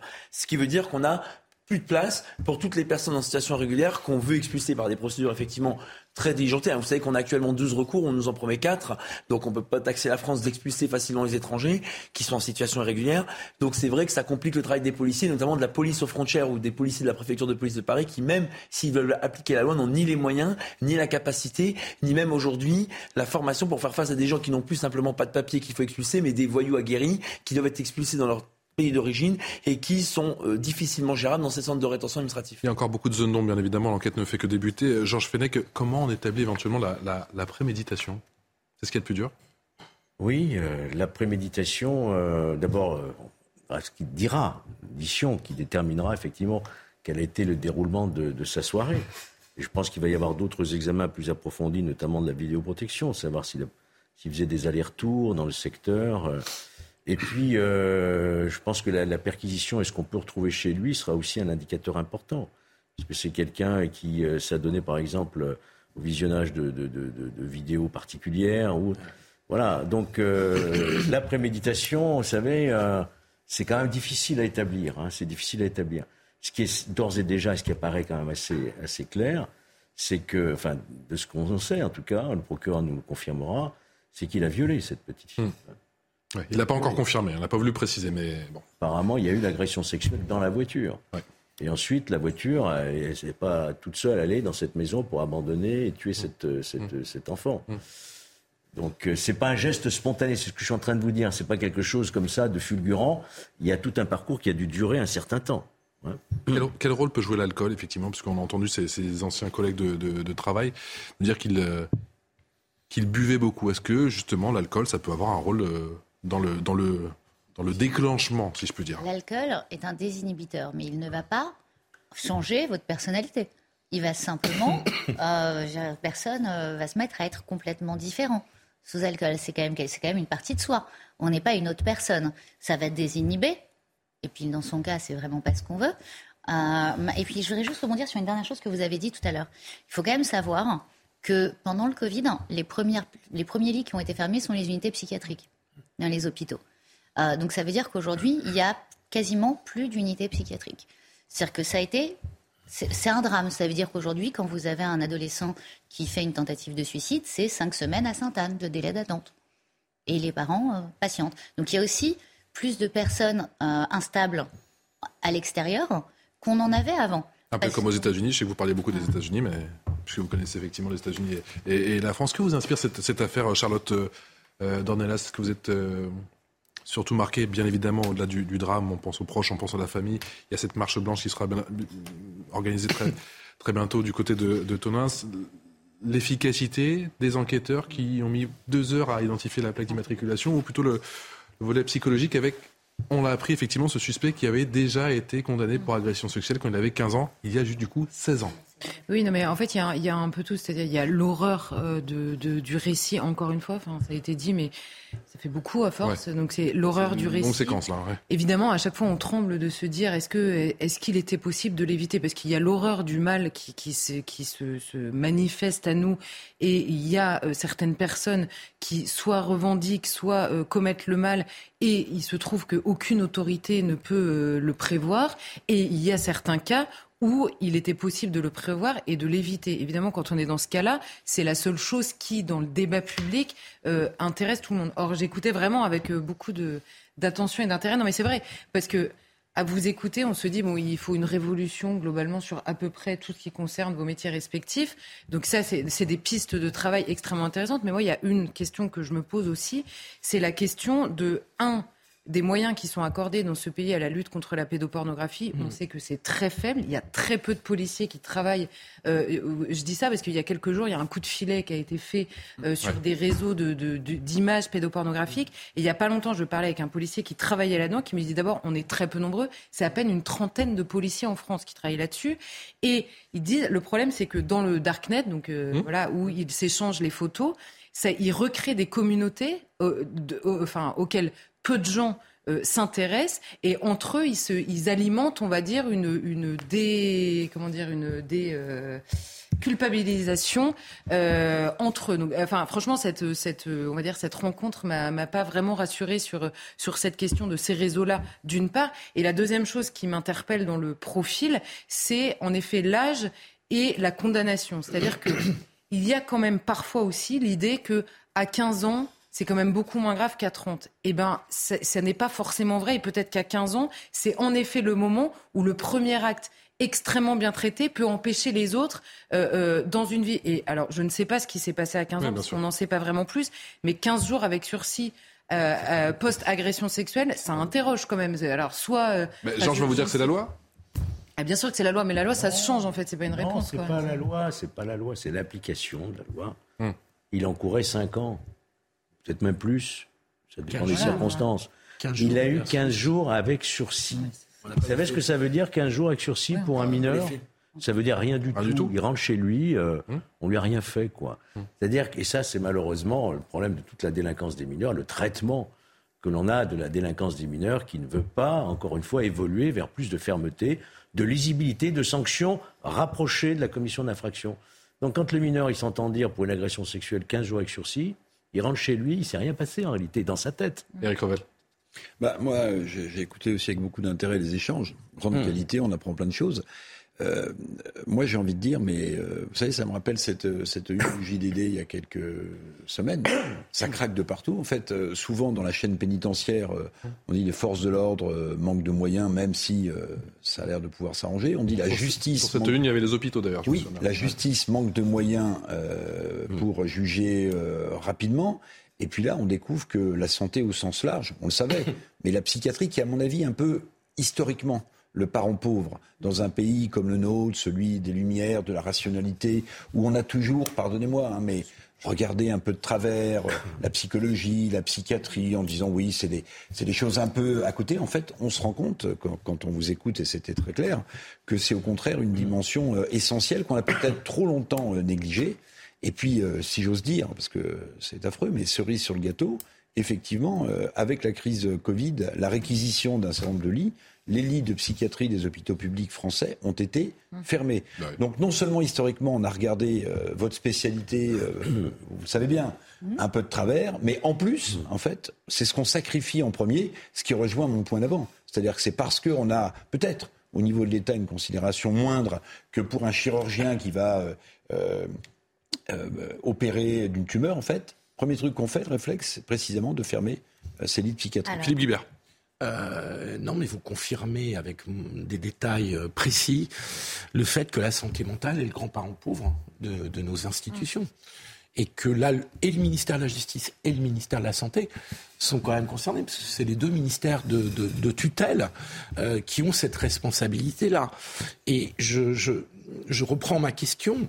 Les freins dont vous avez parlé, les et, les autres, me paraissent catastrophiques quand vous constatez qu'on a 15 ans de retard dans la façon d'aborder ces sujets. Alors moi, je vais aller, euh, je, vais, je, vais, je vais rejoindre aussi euh, Charlotte sur autre chose. Alors il y a deux pôles. D'abord, il faut comprendre ce que c'est qu'un psychiatre, ce que c'est qu'un psychologue, ce que c'est qu'un psychanalyste. Un psychiatre, il donne un traitement pour calmer les symptômes. Il soigne pas. C'est pas son métier. Toute la psychiatrie n'est que théorie. Un psychologue clinicien, c'est plus une cellule d'écoute, d'accord? Un psychanalyste, c'est celui qui est, capable de gérer la névrose et la psychose. Mais depuis le DSM-3, il n'y a plus d'outils de diagnostic. DSM-3, c'est Alors, le DSM, c'est l'outil de diagnostic psychiatrique. Depuis le DSM-3, alors la cinquième édition, ils ont abandonné la névrose. Donc ça veut dire que le seul moyen de... Ils ont plus d'outils pour soigner ces personnes-là. Donc ils vont les shooter. Donc déjà ça, c'est un premier problème. Ensuite, là où je vais rejoindre Charlotte, c'est que les réseaux sociaux augmentent le, côté déculpabilisant. On l'a vu dans l'affaire Pellico, c'est pas uniquement dans la pédophilie. Euh, cet homme qui droguait sa femme et qui a créé un réseau, euh, finalement, euh, c'est très très grave, parce que c'est grâce à ça qu'il avait quand même des médicaments. Donc, ces réseaux sociaux augmentent, personne n'est formé à ça. On a un rapport à la frustration qui diminue à cause des écrans et de beaucoup de choses, des phénomènes de société. Donc oui, il faut trouver des solutions et des cellules aptes à gérer la crise. On va parler en plus du Darknet. C'est pire. Passionnant, mais... Euh, Laura et moi sur le même plateau avec les acronymes et notre métier. Euh, et vous rajoutez Georges et on est parfait. Passionnant, mais pas vraiment rassurant. Vous ne bougez pas. On se retrouve dans un instant. La suite de Punchline. A tout de suite. La suite de Punchline, merci encore de votre fidélité. Toujours en plateau avec Eric Revel, journaliste, Philippe Guibert, enseignant, consultant, Charlotte Dornelas, journaliste chez Valeurs Actuelles, Georges Fenech, qui est consultant CNews, Mathieu Vallet, qui est le porte-parole du syndicat indépendant des commissaires de police. Et les élections en ce moment? Ah, du 1er au 8 décembre, effectivement, euh, les 152 000 euh, policiers vont être amenés à voter leurs représentants syndicaux par le biais des élections professionnelles. Ils auront une semaine. Ouais. parce que je vous sens totalement sous l'eau en ce moment. Mais... Comment? Je me sens totalement sous l'eau en ce moment, j'ai l'impression que. Ah bah on... va encore plus sur le terrain, même si on n'attend pas les élections pour rencontrer les collègues. Mais c'est un moment sympa parce que c'est l'occasion de proposer des idées. contact. Et puis non, bah, bah contact, ah. on les, je C'est un peu votre quotidien, j'avoue. J'essaye, mais c'est surtout que c'est le moment pour euh, les organisations professionnelles, quelles qu'elles soient, et quel que soit le corps qui défendent et qui représentent, hmm. de pouvoir effectivement aller sur le terrain. En plus, nous, on a un bloc historique syndical de 13 syndicats pour que face à l'administration demain, sur les retraites, sur la pénibilité du métier, sur les peines minimales qu'on demande, on puisse peser encore plus fort auprès de l'administration si les collègues nous font confiance. Laura Lebar, qui est psychanalyste, merci d'être également avec nous.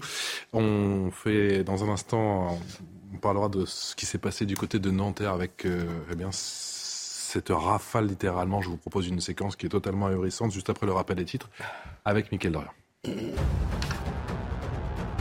Les pénuries de médicaments dans les pharmacies bientôt terminées. Le ministre de la Santé François Braun promet que la pénurie de paracétamol notamment sera réglée dans les semaines qui viennent.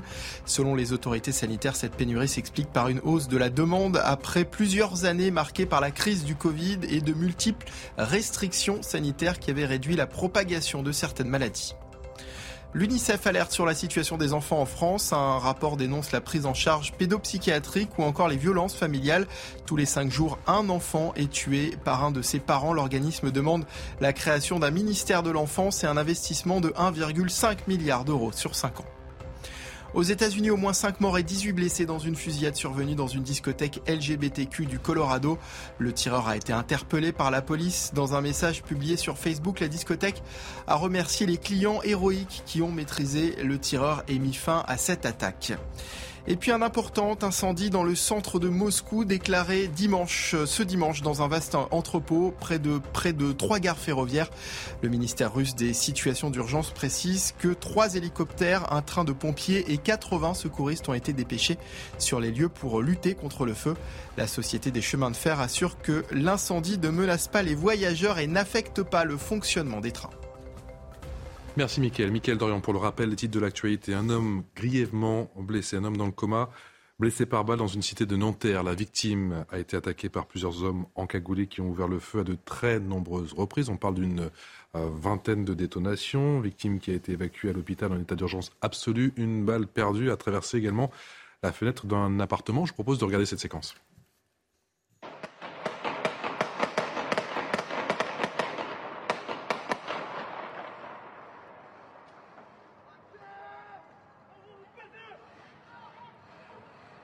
Vie de ma mère, les gars, ça tire. La vie de ma mère, les gars, ça tire. Oh là là, oh là là. Oh, était rouge. Rouge. Rouge, c'est quoi ça? Mathieu Vallée, ça s'est passé à la cité euh, à Nanterre, hein, cité Pablo Picasso. Pablo Picasso, cité bien connu des services de police. Que s'est-il passé? Oui, c'était vendredi soir à 23h10. Euh, vous avez plusieurs hommes hein, dont on voit euh, les silhouettes sur la vidéo qui ont fait éruption dans cette cité avenue Pablo Picasso à Nanterre, qui est malheureusement mmh. très connue pour des trafics de stupes et le deal en pleine rue, notamment dans les halls d'immeubles qui ont été criblés de balles, dont on a retrouvé une quarantaine d'étuis lorsque les policiers sont rapidement intervenus grâce à des appels de riverains. Hein. On dit toujours. Ceux qui ne connaissent pas, c'est en gros aller à 300-400 mètres du centre commercial de la, ah Défense, en gros. De toute façon, en plus, Nanterre, tout le monde sait que ça a quelques encablures de Paris. Et malheureusement, on voit que malgré la lutte acharnée des policiers à démanteler les réseaux, à interpeller les dealers dans les tours, à faire tomber des nourrices, à faire tomber des réseaux, on voit qu'il y a une guerre sans merci et sans lutte qui est menée par les voyous pour garder leur hall d'immeuble, pour vendre du stup, pour faire de l'argent sale et d'une certaine manière pour prospérer. Vous Ils ont retrouvé quoi sur place, les policiers? Ils sont rapidement intervenus? Ah, Ils sont rapidement intervenus. C'est eux qui ont découvert d'ailleurs la personne blessée dont vous avez parlé qui était déjà dans le coma à leur arrivée, malgré l'arrivée aussi des secours juste après les policiers, qui est aujourd'hui encore dans le coma. Il y a une autre personne qui a fait une chute lorsque elle a pris la fuite et que les policiers l'ont aussi euh, découverte dans des marches en bas de, du hall d'immeuble visé. Et puis, euh, alors hier, ça a été plus calme hein, parce qu'on met souvent des dispositifs en place un peu plus conséquents quand il y a des événements assez dramatiques que celui-là. Mais là, ça tire à l'arme lourde? Alors j'allais venir. Ce qui est inquiétant, c'est que les quartiers nord de Marseille, Grenoble, on en a parlé pendant l'été, maintenant Nanterre, vous avez aujourd'hui des voyous qui deviennent véritablement des criminels en utilisant des méthodes de guerre avec des armes de guerre et qui transforment ces territoires à un instant T en zone de guerre. Donc là, c'est des Kalachnikov C'est des Kalachnikov et toutes les étuis toutes les douilles, tous les étuis qui ont été retrouvés sur place étaient de la munition euh, liée à cette arme de guerre. Donc on voit bien qu'aujourd'hui, en plus, on a souvent des auteurs très jeunes. On n'a plus les gangs ou les réseaux qu'on a pu connaître il y a 20 ou 30 ans. On a des voyous du quotidien, on a des dealers qui basculent dans l'ultra-violence et dans l'ultra-délinquance, qui, parce que la planche à billets de l'argent sale tourne à flot grâce à ce trafic, sont prêts à tout, y compris, on l'a vu malheureusement à Avignon, à sacrifier la vie d'un policier pour un point de deal, y compris pour des petits points de deal en province, comme dans les grandes agglomérations, comme dans les cités, comme dans les zones rurales. On voit bien c'est la première source de l'économie souterraine en France et que les policiers mettent la pression. Les magistrats, sur ces sujets-là, ont de moins en moins la main qui flanche et prononcent des condamnations exemplaires. On l'a vu sur des trafics, par exemple, en Seine-Saint-Denis.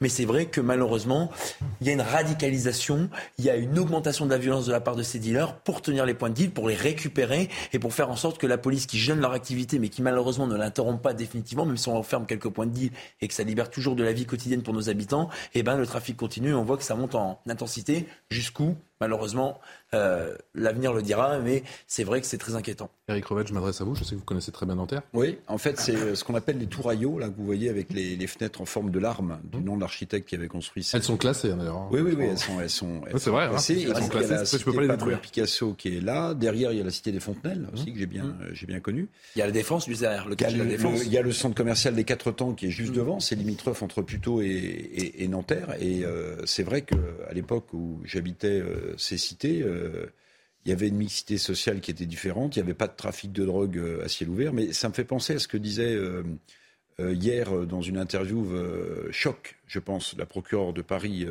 ah. Madame Bucuot, qui disait l'infiltration dans, nos sociétés de la criminalité est, maintenant sans limite. à dépasser la fiction. À dépasser la fiction.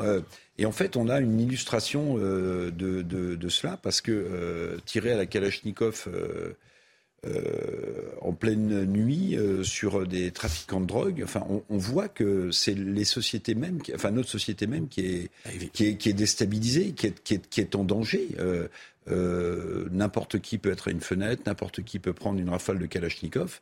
Enfin, on est dans ce pays. Je, reprends vos termes. Laure Becchio, qui, qui, avait peur d'un phénomène de contagion, elle comparait la situation, ce qui se passait en ce moment aux Pays-Bas, oui, bah oui, ce qui se passe en ce moment en Belgique, et avait peur effectivement que tout ça arrive en France. Oui, alors euh, aux Pays-Bas, euh, c'est euh, les politiques qui sont visés, qui sont menacés. Marc Rutte, le Premier ministre, pour commencer oui. Le ministre de la Justice, lui, sous, sous, sous protection sous policière. Protection. Alors, je ne pense pas qu'on en soit encore là, mais ce genre de d'incidents, ce genre de de, de, phénomène se propage quand même. Parce que vous parliez, Mathieu, de, de, Grenoble, mais vous avez eu aussi dans une autre ville, il y a, pas, il y a quelques mois, à Nice, par exemple, euh, des tirs aussi à la Kalachnikov, parfois même euh, en fin de matinée, je me souviens.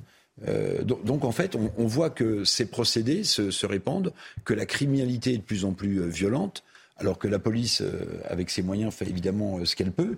Mais le danger, c'est d'avoir une société totalement gangrenée par le trafic de drogue, qui touche maintenant l'ensemble du territoire français. Hein. C'est plus seulement les la phrase de Lorbecchio. Hein, voilà. voilà. La réalité de l'infiltration de nos sociétés par les cette interview au Monde d'hier criminel dépasse. Qui était une interview choc, oui. C'est bien qu'une magistrate le, le, dise, parce que c'est vrai que souvent c'est les syndicats de police qui décrivent, et c'est bien normal, notre réalité au quotidien, que là on est la procureure de la République de Paris, dont euh, la Seine-Saint-Denis et Paris sont l'un des principaux bassins de délinquants en France, même si effectivement il y a les villes de province qu'on qu'on ne méconnaît pas. Et moi, ce qui m'avait choqué, c'est les images de Grenoble. Vous vous rappelez de ces euh, personnes toutes vêtues de noir qui rentrent avec des kalachnikovs en plein cœur de centre-ville de Grenoble, dans un établissement pour faire euh, impression et pour faire euh, si, pression et les menaces. C'est vrai que c'est bien qu'on ait une magistrate qui le dit, parce que on voit bien que là, toute la chaîne pénale dont vous parliez tout à l'heure reconnaît que on est face à une délinquance endémique qui est de plus en plus. Mais là, c'est le même type d'individus, visiblement. Ils sont également cagoulés.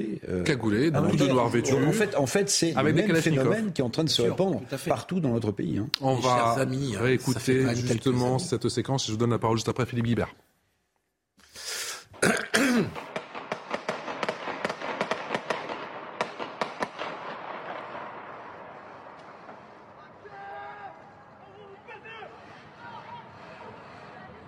vie de ma mère, les gars, ça tire. La vie de ma mère, les gars, ça tire. Oh là là, oh là là. Oh, il était rouge. Rouge. Rouge, c'est quoi ça? Et Laure Becchio, dans cette excellente interview dans Le Monde, qui euh, parlait de, de l'état de droit qui serait clairement attaqué, clairement fragilisé. C'est aussi votre mais, sentiment? Mais oui, mais ce, on ne le découvre pas. Ça fait plusieurs années que la France est quand même une des plaques tournantes, si ce n'est la plaque tournante du trafic de drogue en Europe. Alors, les Pays-Bas sont évidemment aussi euh, extrêmement euh, touchés, et notamment c'est une mafia marocaine qui, qui, qui est en lutte contre l'État. Euh, Il y a même une série dessus en, en trois saisons. Hein. Ouais. À revoir sur MyCanal, euh, Et donc, on, on, entre dans une période où on peut tomber dans euh, des situations que l'Italie a connues il y a 20-30 ans, ou que certains États comme le Mexique connaissent, où euh, l'État entre en lutte contre des mafias qui se constituent. Et je pense qu'on n'en a pas pris suffisamment conscience en France, qu'on continue de penser, euh, ministre de l'Intérieur après ministre de l'Intérieur, que quelques opérations spectaculaires vont permettre de faire vraiment réduire le, le trafic en France. On, on, sait très bien, par exemple, que ce que fait Gérald Darmanin, je ne dis pas du tout que c'est inutile, hein, mais, je, mais, mais tout le monde constate que le trafic ne diminue pas. dans la lutte contre les points d'huile. spectaculaire. Euh... Mais il n'y a pas de baisse du trafic. Et donc, euh, en tout cas, il y, a, y, a une augmentation des interpellations et des saisies de stupéfiants. On peut quand même louer la capacité des policiers à tout mettre en œuvre non, malgré leur vie qui est menacée. C'est pas une critique pour les policiers, mais c'est simplement de constater. Mais vous comprenez, Philippe, que quand vous êtes dans un immeuble, Mathieu, quand vous éradiquez des dealers, vous pouvez rentrer chez vous tranquillement.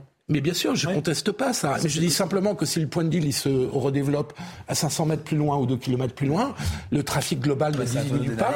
Et ces mafias qui brassent un, un argent considérable, mmh. euh, qui font vivre des pans entiers euh, des quartiers euh, se développent de plus en plus et qu'on n'a pas une politique globale. Regardez ce que dit Laure Becqueux, Philippe Guibert, ça va forcément interpeller Georges Fenech ou encore Mathieu Vallet. Un dossier est déjà passé à l'audience à la suite d'une affaire de corruption douanière. L'étape d'après, c'est la corruption de la police ah, voilà. ou des magistrats, c'est-à-dire une infiltration des agents engagés à lutter contre la Sans parler des criminalité. Élus. Je vous vois totalement dubitatif, Mathieu Vallet.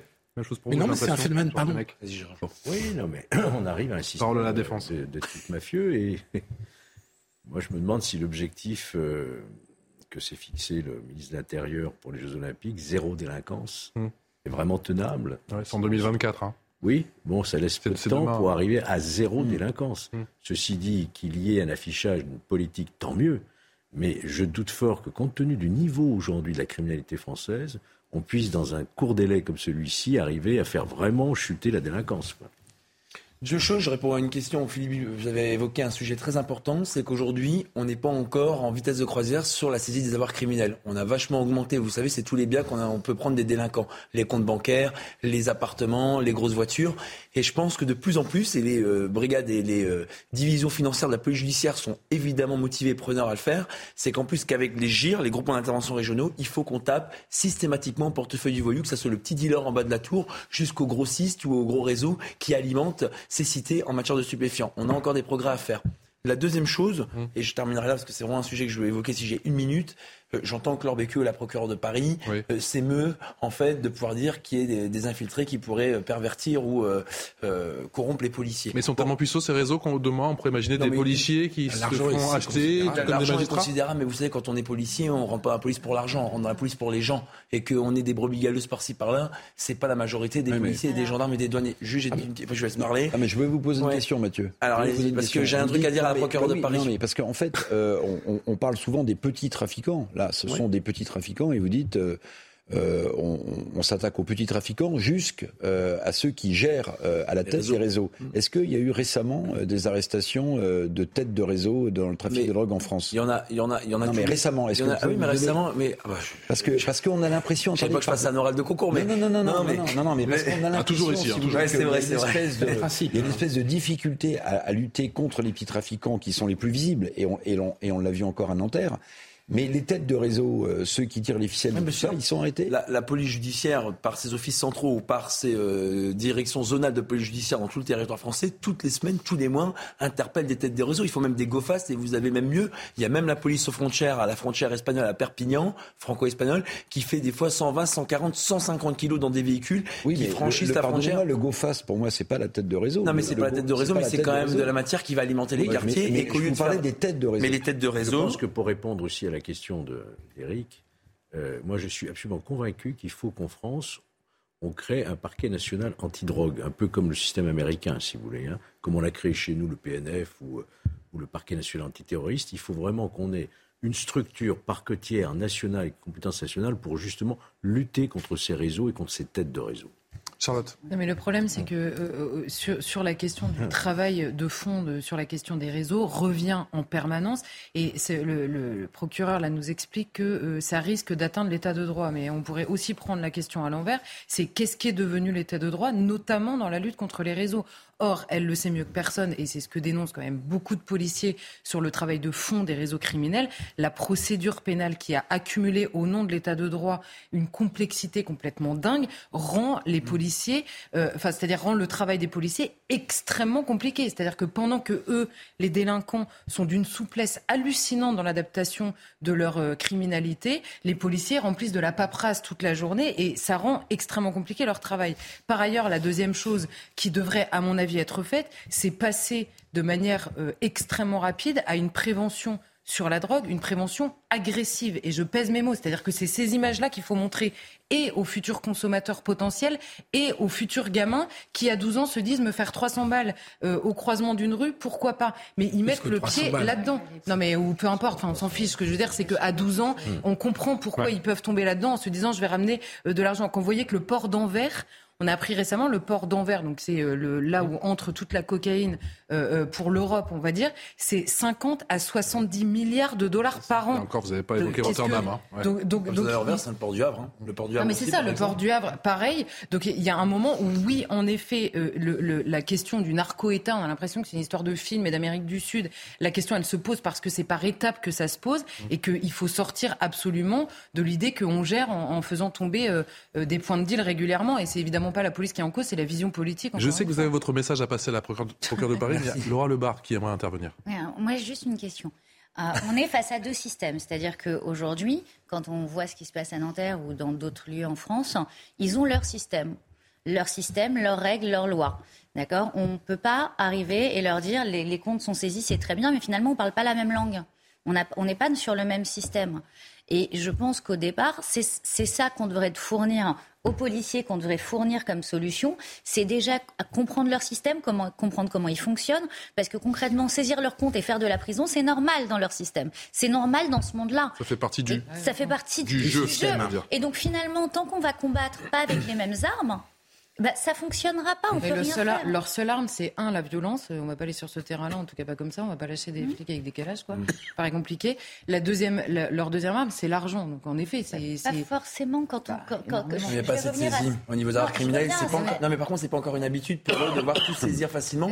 Parce qu'en matière de stupéfiants, je vais vous dire, Mmh. peut-être que vous savez pas, vous savez qu'aujourd'hui, quand il y a des policiers qui veulent récupérer facilement des véhicules de particuliers, c'est plus simple de le faire sur une personne en alcoolémie plutôt que sur un trafic de. Parce que si la personne, on l'a fait en conduite sous l'empire d'un état alcoolique en récidive, on peut récupérer sa voiture, on peut l'utiliser avant le jugement. Alors que pour les trafics de stupéfiants, tout ce qu'on saisit, il faut attendre la décision finale du juge pour pouvoir l'utiliser.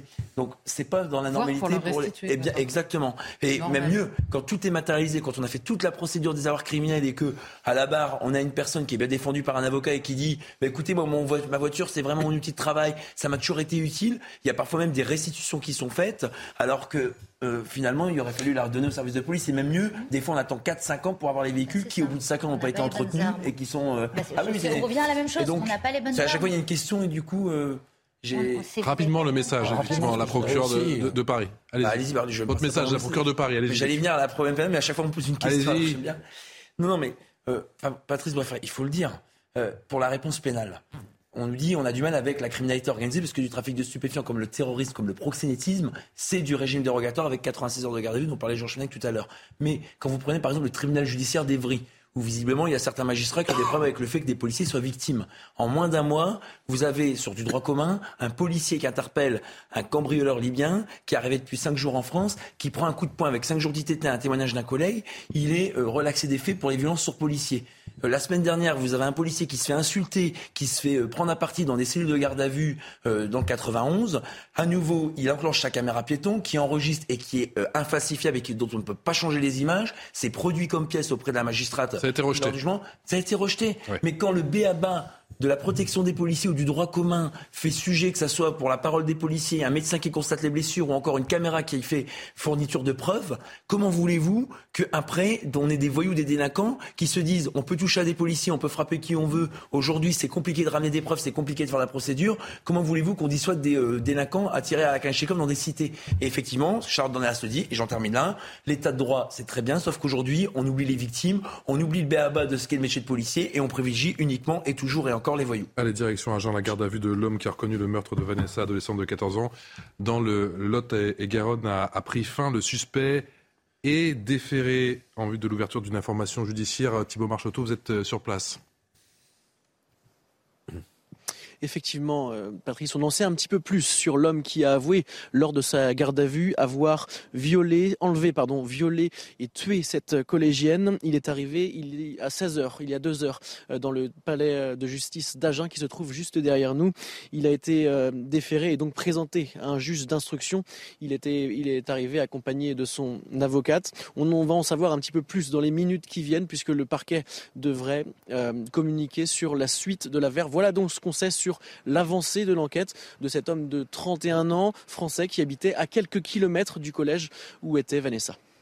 Euh, Thibaut, Thibaut Marchoteau, que va-t-il se passer au, collège demain avec, je crois, la, création d'une cellule euh, psychologique hein?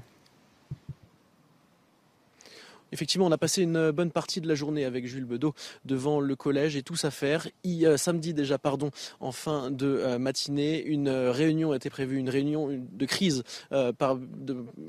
organisée par l'équipe pédagogique. Aujourd'hui encore, à 11h, l'équipe pédagogique s'est réunie pour organiser cette journée de demain et notamment cette cellule de crise qui va être tenue par l'équipe pédagogique pour les enfants, mais également pour les adultes. Euh, on a pu discuter avec certains professeurs qui attendaient beaucoup de cette réunion pour savoir quelle attitude adopter, quels mots employer pour euh, gérer cette cellule de crise au mieux.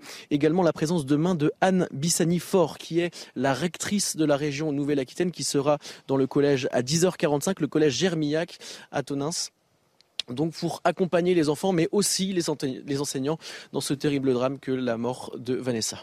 Merci à vous euh, Thibaut, Thibaut Marchoteau depuis euh, Agen pour CNews avec le duplex réalisé pour, euh, par Jules Bedeau pour CNews. On parlera dans un instant du forfait de Karim Benzema. On va faire un petit tour à, Doha pour savoir comment vont les Bleus. Conférence de presse qui a eu lieu à 15h30. On sera à Doha avec... avec J'ai un trou pas que ça m'arrive. Xavier Giraudon, mon ami Xavier Giraudon, dans, dans un instant, on parlera également d'une certaine Iseult. Vous connaissez Iseult ou pas mmh. Mmh. Tristan aussi. Tristan Oui, c'est vrai. la célèbre chanteuse, c'est une autre. Future marraine du sommet de la francophonie 2024, nous a dit un certain Emmanuel Macron. Oula, pas content, Charles Dornel. A tout de suite. Polémique. ça sent pas la polémique. A tout de suite. 18h passées de 30 minutes dans Punchline. Merci encore de votre fidélité. C'est l'heure du rappel des titres. Bilan contrasté pour la COP27 après des négociations difficiles. La conférence sur le climat s'est terminée ce dimanche avec un texte qui ne fait pas l'unanimité sur l'aide aux pays pauvres affectés par le changement climatique. Nous devons drastiquement réduire les émissions maintenant et c'est une question à laquelle cette COP n'a pas répondu, a regretté le secrétaire général de l'ONU Antonio Guterres. De son côté, l'Union européenne s'est dite déçue. Première poignée de main entre les présidents turcs Recep Tayyip Erdogan et égyptien Abdel Fattah al-Sisi. Les deux chefs d'État se sont rencontrés ce dimanche au Qatar en marge de l'ouverture de la Coupe du Monde de football. Le Caire et Ankara sont en froid depuis le renversement de Mohamed Morsi et l'arrivée au pouvoir du président al-Sisi en 2013. Et puis en Formule 1, Max Verstappen remporte le Grand Prix d'Abu Dhabi. Le Néerlandais signe ainsi sa 15e victoire de la saison. Il devance le monégasque Charles Leclerc qui termine vice-champion du monde de Formule 1. Le Mexicain Sergio Pérez complète le podium. Merci Mickaël, c'est donc parti pour le mondial de football. Cérémonie d'ouverture, hein, c'était à partir de 15h30 euh, en grande pompe à Doha. Premier match Équateur-Qatar 2-0 hein, à la mi-temps pour l'Équateur. Pour les Bleus, le rendez-vous c'est eh bien ce mardi, ce sera contre l'Australie, mais ce sera sans un certain Karim Benzema. Bonsoir mon cher Louis Vix, envoyé spécial du groupe Canal. Vous êtes à Doha mon cher Louis. Euh, Benzema forfait, c'est un nouveau coup dur pour l'équipe de France.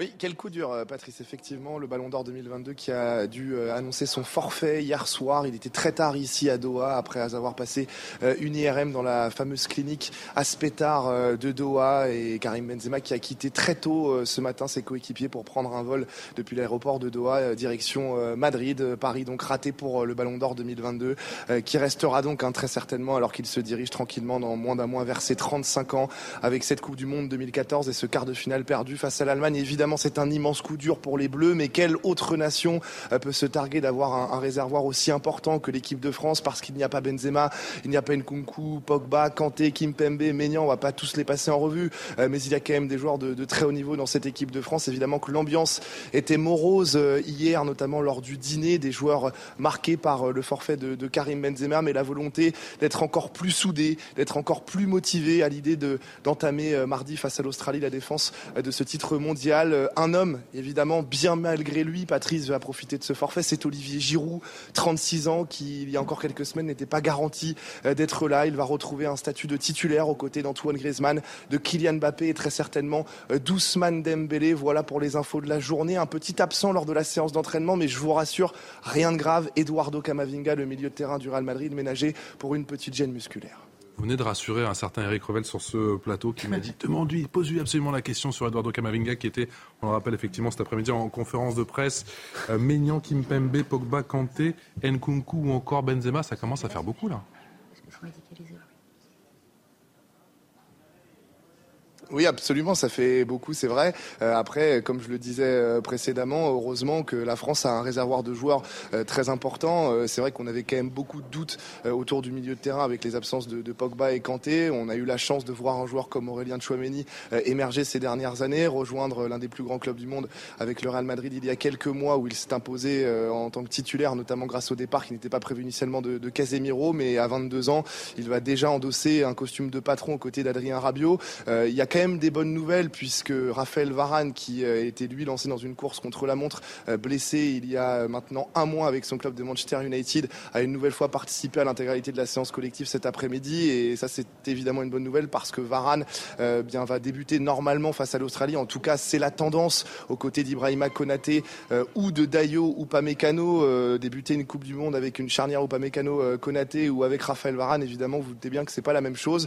Et puis devant, je parlais quand même de la diversité du réservoir euh, des Bleus. Il y a des joueurs avec le profil euh, de Marcus Thuram, Randall Colomwani qui ne sont évidemment pas amenés et destinés à être titulaires, mais vous avez Olivier Giroud qui était quand même de la campagne euh, en Russie en 2018, qui a une affinité avec Antoine Griezmann sur le terrain, avec Kylian Mbappé également. Bref, vous avez quand même du monde. La plupart de ces joueurs évoluent dans des grands clubs, mais c'est vrai que c'est une mission commando là qui attend l'équipe de France pour défendre son titre, sans même rappeler hein, la malédiction qui frappe les, les nations championnes du monde, puisque quatre des cinq dernières nations ayant été sacrées championnes du monde sont sorties au, premier tour et n'ont pas passé la, phase de groupe. On espère évidemment que ce ne sera pas le cas des, Bleus de Didier Deschamps. Excellent, Louis Vix, depuis Doha. Merci à vous, mon cher Louis. On a hâte hâte, effectivement, très hâte à ce match de mardi contre l'Australie. Merci également à Mathilde Espinas qui vous accompagne. Merci pour ce euh, duplex. On en vient à présent au meurtre de Vanessa, où on est l'enquête. Déjà prolongé la garde à vue de l'homme qui a reconnu le meurtre de Vanessa, adolescente de 14 ans, a donc euh, pris fin. L'homme est déféré en vue de l'ouverture d'une information judiciaire. Thibault Marcheteau, vous êtes euh, à Agen. On a appris il y a quelques minutes que cet homme de 31 ans a avoué avoir violé cette adolescente.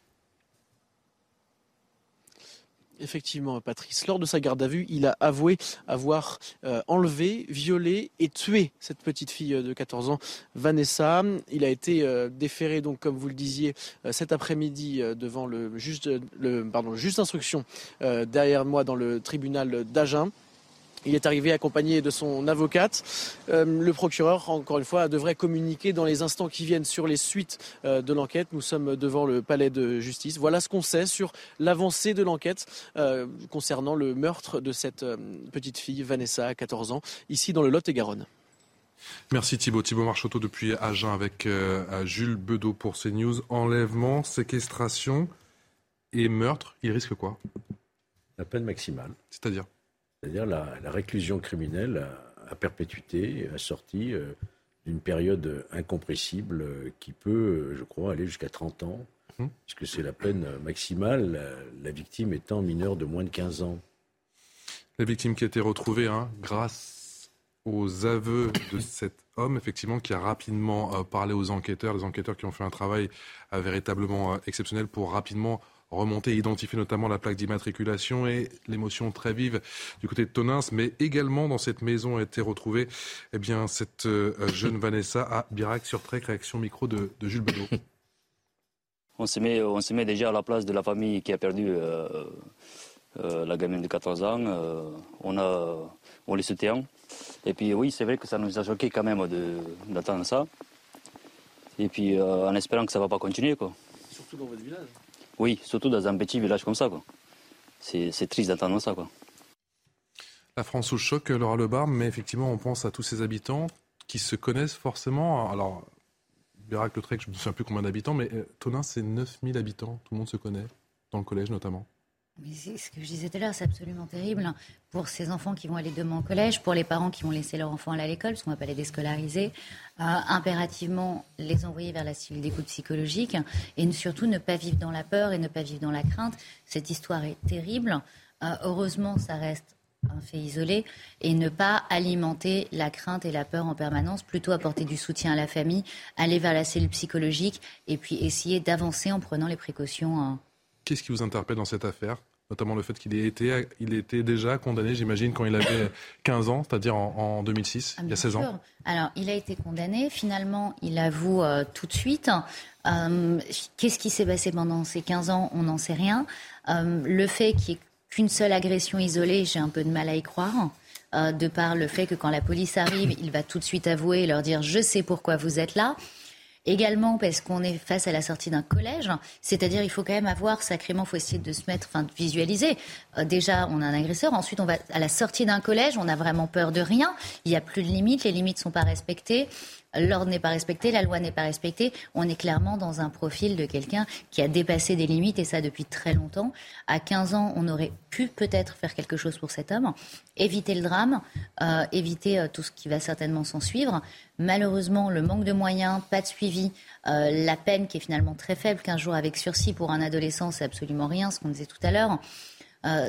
Tout ça, c'est un drame qui aurait pu être évité si les moyens étaient mis plus tôt avec une obligation de soins. Georges Fenech, l'arsenal législatif en France, il est suffisant je crois, oui. Je crois qu'on a un dispositif euh, légal très, très adapté à cette grande criminalité. Je, voudrais rappeler qu'on on a aujourd'hui ces peines incompressibles de 30 ans tout de même qui doivent être dissuasives normalement. Et pour les mineurs? Et pour les mineurs, mais vous savez, les mineurs, ils encore la moitié de la peine, ce qui est dans notre droit de celle encourue par un majeur, sauf à euh, écarter l'excuse légale attenante de minorité pour les 16-18 ans, ce qui est toujours possible également. Je crois que là où notre pays doit faire un effort, et on le disait tout à l'heure, important, c'est sur le traitement de cette dangerosité psychiatrique, voire euh, criminologique. On a un grand déficit en France, sur et je crois qu'il n'existe même pas de diplôme de criminologie dans les grandes universités françaises. Et où alors que ça existe dans les autres pays européens. Je pense que l'effort qu'on doit porter en France, c'est sur cette étude de la dangerosité, comment la prendre en compte, comment la traiter et comment protéger la, société d'individus qui présentent ces caractéristiques. Laura Lebar, comment ils font aux États-Unis et pourquoi on fait rien en France? Alors, c'est très différent. Donc, je vais répondre déjà aux études de criminologie. Il y a effectivement des études de criminologie en France, mais elles restent finalement très, très théoriques. Il n'y a pas d'outil de diagnostic. En France, euh, comme il peut y avoir aux États-Unis ou au Canada, euh, on, ne pose pas les choses de la même façon. Euh, je prenais tout à l'heure l'exemple des tests projectifs. En France, c'est très très protocolaire. Finalement, psychotique ou pas, sociopathe ou pas, et on n'a pas d'évaluation des risques d'agression sexuelle. On a finalement très peu. C'est des outils qui sont très très scolaires. Finalement, on n'a pas d'outils de profilage comme on peut avoir aux États-Unis. euh, comme ils sont d'ailleurs obligatoires. Moi, dans les études que j'ai faites, c'était obligatoire. Euh, c'était en plus avec des quotients très élevés. Euh, donc effectivement, en criminaux, la première chose qu'on nous apprend, c'est le profil du criminel. Et quelqu'un qui arrive, ou la police arrive, qui a déjà agressé à 15 ans, qui va à la sortie d'une école, et où on arrive, ah ben je sais pourquoi vous êtes là, effectivement, dans le profil, c'est rarement un acte isolé. On sait également qu'une agression euh, qu'à 15 ans, c'est l'âge et troubles de la personnalité. Il y a des outils qui ne sont pas aujourd'hui utilisés en France, qui ne sont pas appris en France. Et est-ce qu'il y a des éléments, alors même si on n'a pas encore une mm. fois les, détails concernant ce, dossier, cette agression sexuelle quand il avait... Euh, qu'il a, a fait quand il avait 15 ans, est-ce qu'il y a des éléments un peu prédictifs? Je ne sais pas, est-ce qu'il a séquestré une personne, si c'est si c'en est prêt une personne qu'il ne connaissait pas déjà quand il avait 15 ans? Alors, déjà, on ne sait pas ce qui s'est passé quand il avait 15 ans. Par contre, dans ce que vous m'avez dit tout à l'heure, c'est une personne qui a l'alcool un peu facile. Mhm. Donc déjà, c'est quelqu'un qui pousse les limites. C'est quelqu'un qui va euh, aller, on a tous des limites, on sait quand on doit boire, quand on doit s'arrêter, quand ça déborde, quand ça déborde pas. Donc déjà, il n'y a pas de limite. Ensuite, aller à la sortie d'une école, encore une fois, mais c'est ce qui m'a vraiment troublée, il faut, faut, quand même avoir le courage d'aller à la sortie d'une école pour aller prendre une jeune fille, la séquestrer, la kidnapper, l'agresser et enfin la tuer pour un coup d'essai, j'ai beaucoup de mal dans le profil psychologique à voir ça comme ça. À 15 ans, on peut déceler. On peut déceler le risque. On peut déceler le risque d'agression. On peut déceler si oui ou non on peut agir et ne pas laisser une fatalité. Et, et pour les victimes, et pour les agresseurs qui aujourd'hui à 31 ans, enfin aujourd'hui on ne peut plus rien faire, c'est fini. Oui, c'est vrai que si vous relâchez des individus qui ont déjà montré leur dangerosité sur un plan euh, de la personnalité. Euh, bah, vous jouez à la roulette russe. Hein. C'est-à-dire que demain, euh, il pourra euh, récidiver à n'importe quel moment, n'importe où. Et ça, on le sait. On le sait parce qu'on a malheureusement beaucoup d'affaires dans le passé, un passé récent de ces personnalités troubles qui récidivent et qui récidivent tant qu'on ne les arrête pas. Voyez-vous? C'est pour cela que je, je pense qu'il faut vraiment donner les moyens de contrôle, de surveillance en permanence et sur un temps très long de ces individus. Eric Oui, non, je voulais juste rajouter qu'il y, a un comportement parental en ce moment qui est très étudié par les psychologues euh, de l'enfance, qu'on appelle l'enfant d'intérieur.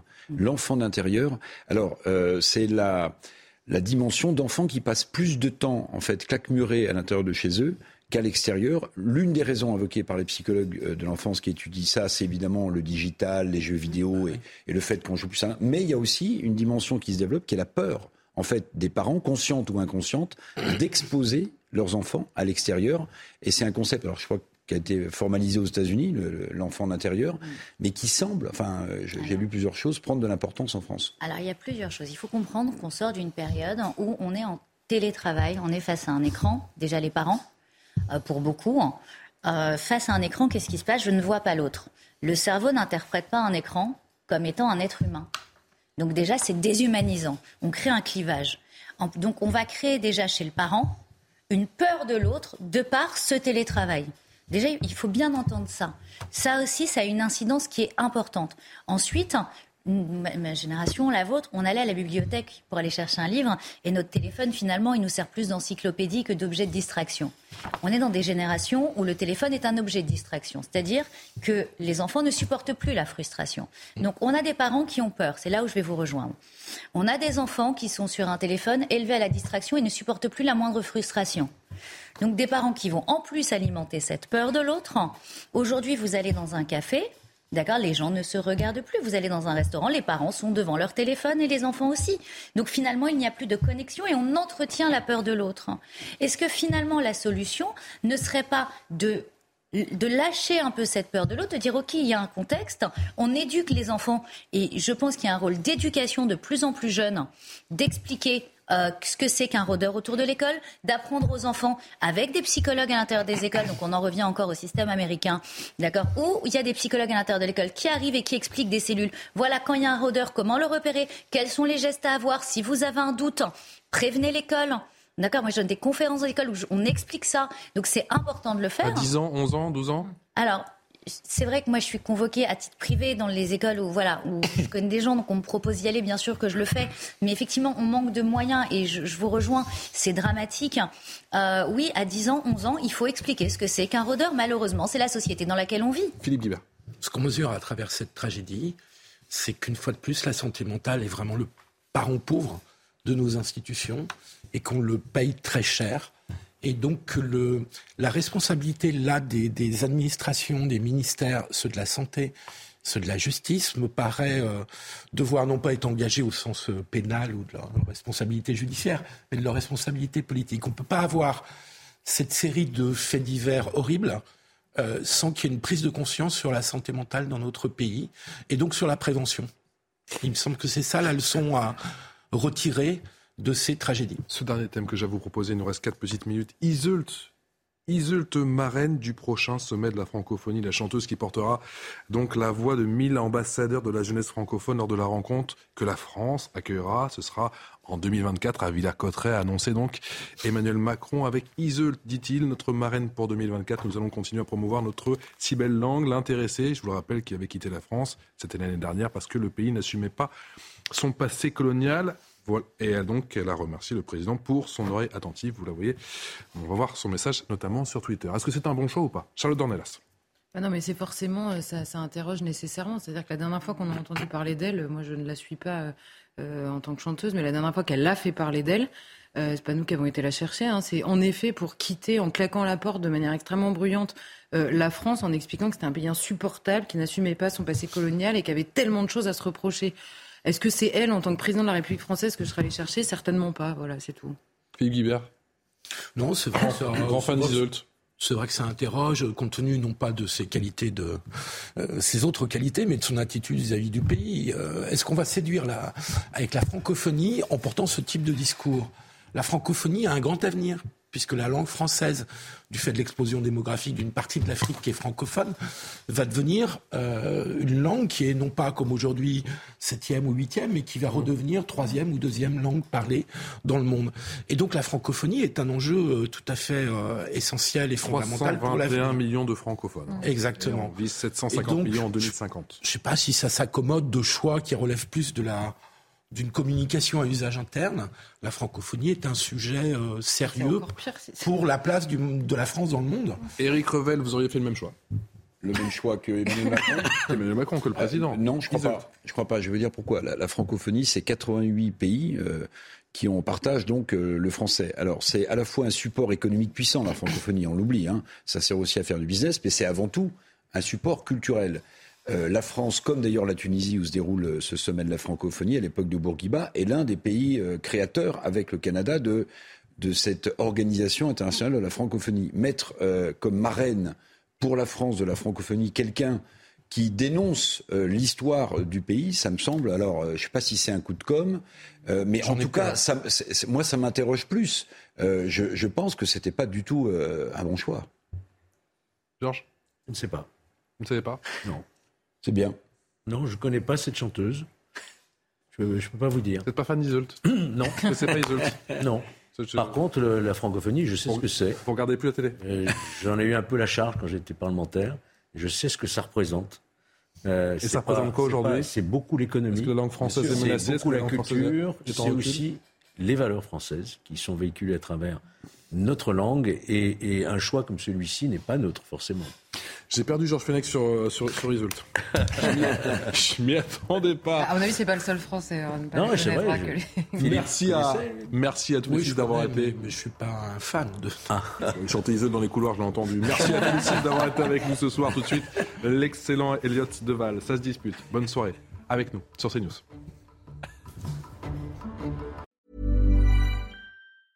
Planning for your next trip?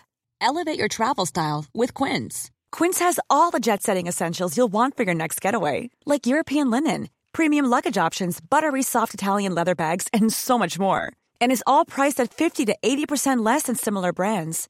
Plus, Quince only works with factories that use safe and ethical manufacturing practices. Pack your bags with high-quality essentials you'll be wearing for vacations to come with Quince. Go to quince.com slash pack for free shipping and 365-day returns.